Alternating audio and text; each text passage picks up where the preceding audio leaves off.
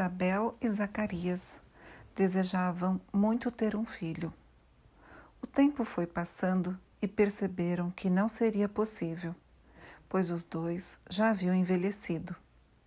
Até que um anjo aparece para Zacarias e lhe diz: Sua esposa terá um filho e seu nome será João. Zacarias duvida e, por duvidar, sua língua fica presa e ele fica mudo. A profecia se cumpre e Isabel engravida. Maria, prima de Isabel, uma jovem de 17 anos, também está grávida. E por ser mais jovem e com menos tempo de gestação, visita Isabel na intenção de ajudá-la. Quando Maria saúda sua prima, assim que sua voz chega aos ouvidos de Isabel. João pula em seu ventre com regozijo. A criança estremece de alegria no ventre de sua mãe, diz o Evangelho de Lucas, reconhecendo a criança que Maria carregava em seu ventre, o Jesus.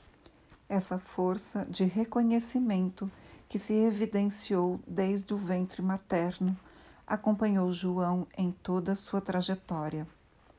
Isabel, então, combina com Maria que assim que seu filho nascesse, pediria para acender uma fogueira de luz forte como o dia, e ao lado da fogueira um mastro se levantaria. Naquela época, era comum a criança receber o nome de sua linhagem. E no momento em que a criança nasce, Zacarias escreve em uma tábua o nome que deveria ser dado à criança, João. E nesse momento ele volta a falar. João tem sua origem no centro do judaísmo, no qual seu pai Zacarias é sacerdote, e seu nome causou estranheza, pois não preenchia todos os pré-requisitos para se tornar um sacerdote. Mesmo assim, estudou para se tornar um sacerdote. E quando lhe perguntaram: Quem és tu? respondeu: Eu sou a voz que clama no deserto. A partir de então, ele escolhe o deserto como uma como sua moradia, um lugar solitário que para ele é um lugar santo.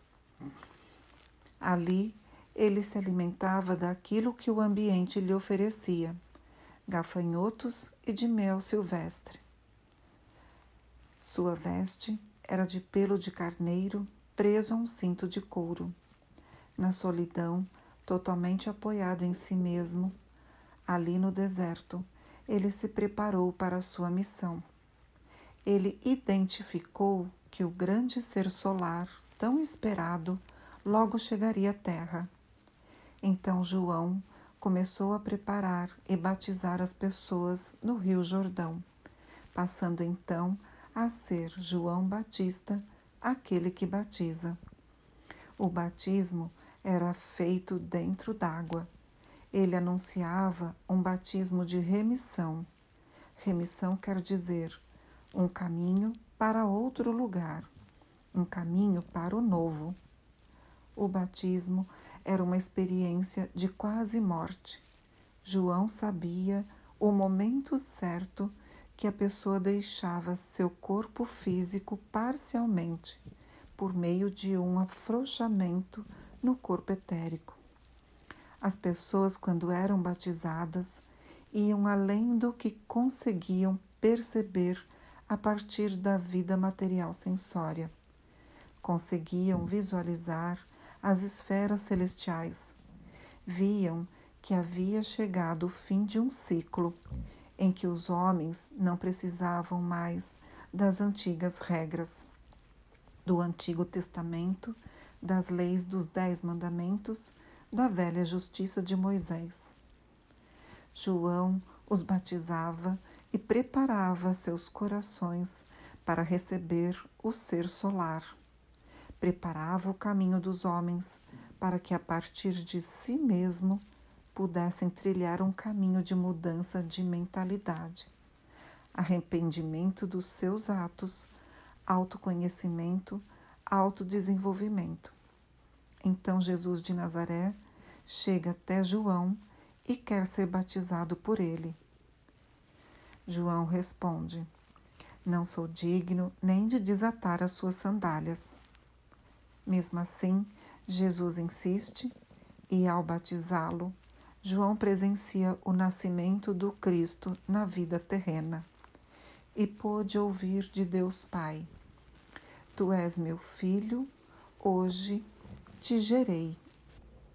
João trouxe a capacidade de reconhecimento do passado e a possibilidade do vislumbre do futuro, anunciando a vinda do ser solar para a Terra, imbuído de amor, imbuído de perdão. Toda a sua trajetória termina ao ser decapitado e lhe é retirado aquilo que todo ser humano traz de mais velho em si, a cabeça, que nos proporciona a capacidade de conhecer e reconhecer o mundo. João pertence à linhagem do passado mas traz o presente através do batismo e realiza o futuro na força da palavra que possuía. Essa força da palavra que só existe no silêncio de verdade, no silêncio da alma, silenciar para o mundo externo, silenciar para aceitar essa força que está em cada um de nós.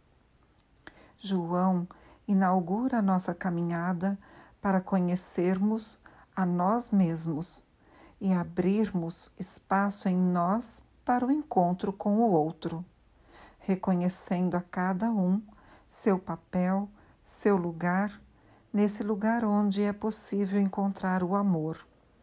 O amor entre eu e tu, o espaço desse ser solar, o Cristo. Cada ser humano busca estar pleno em si estar no centro de si, para encontrar o centro do outro. Assim posso ser parte da realidade dele e ele da minha. Esse é o lugar do amai-vos uns aos outros. A comemoração de São João é o encontro com o outro e da alegria, de uma alegria que não é eufórica, mas a alegria de reconhecer o divino no outro para nós faz frio e faz todo sentido ter a fogueira. Mas a fogueira foi aquela que levou a notícia de João. A fogueira, que é fogo e calor, fogo que, ao ser contemplado, nos suscita o respeito de uma qualidade transformadora. João Batista dizia: Eu batizo com água, depois de mim virá aquele que batizará com fogo, o fogo da transformação, que nos leva à purificação. A festa de São João surge da festa da colheita que acontecia anteriormente. Por isso, ainda temos como tradição as comidas típicas dessa época. Hoje já não plantamos, não colhemos, mas podemos pensar no milho, por exemplo, que foi necessário plantar, cultivar e colher para podermos servir na festa.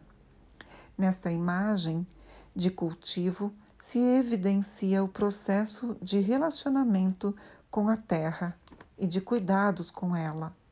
E olhar para isso pode mudar nossa relação com os alimentos. Além disso, temos flores e bandeirinhas.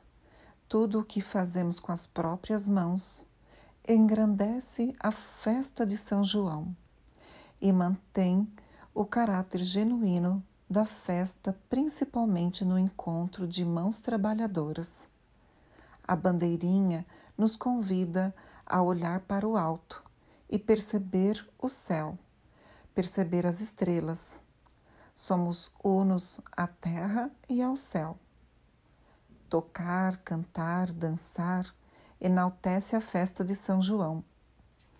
Em toda celebração de São João, fazemos fogueira e erguemos um mastro para festejar o que João nos trouxe. Por meio dele, ganhamos a possibilidade de olharmos para o futuro, um futuro mais humano, construído com esforço pessoal na direção de um caminho de união, respeito e transformação, onde esse propósito viva em nossos sentimentos, pensamentos e ações, e que a fogueira nos aqueça, mas também purifique. Esse ano faríamos nossa primeira celebração em nossa escola. Isso não será possível. Teremos que aguardar e guardar esse desejo de celebrar São João. Mas enquanto esperamos, podemos erguer seu mastro no solo de nossos corações e, com o espírito joanino, encontrarmos-nos no reconhecimento do ser solar que habita em cada um de nós. Viva São João!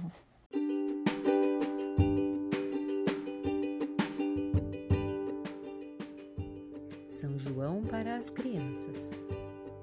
História: um mastro e a fogueira. Era uma vez dois velhinhos, Isabel e Zacarias. Eles moravam lá no alto da montanha. E São João, seu filhinho, logo logo nasceria. E eis que naqueles tempos a Santa Virgem Maria foi visitar na montanha Isabel e Zacarias. Bem-vinda és tu, minha prima, Isabel já lhe dizia e viu uma luz no céu que sobre a santa descia. A minha alma glorifica o Senhor, disse Maria, e perguntou a Isabel quando João nasceria. Isabel lhe prometeu que tão logo ele nascesse, ela avisaria Maria, acendendo uma fogueira de luz tão forte como o dia, lá no alto da montanha e do lado da fogueira um mastro levantaria.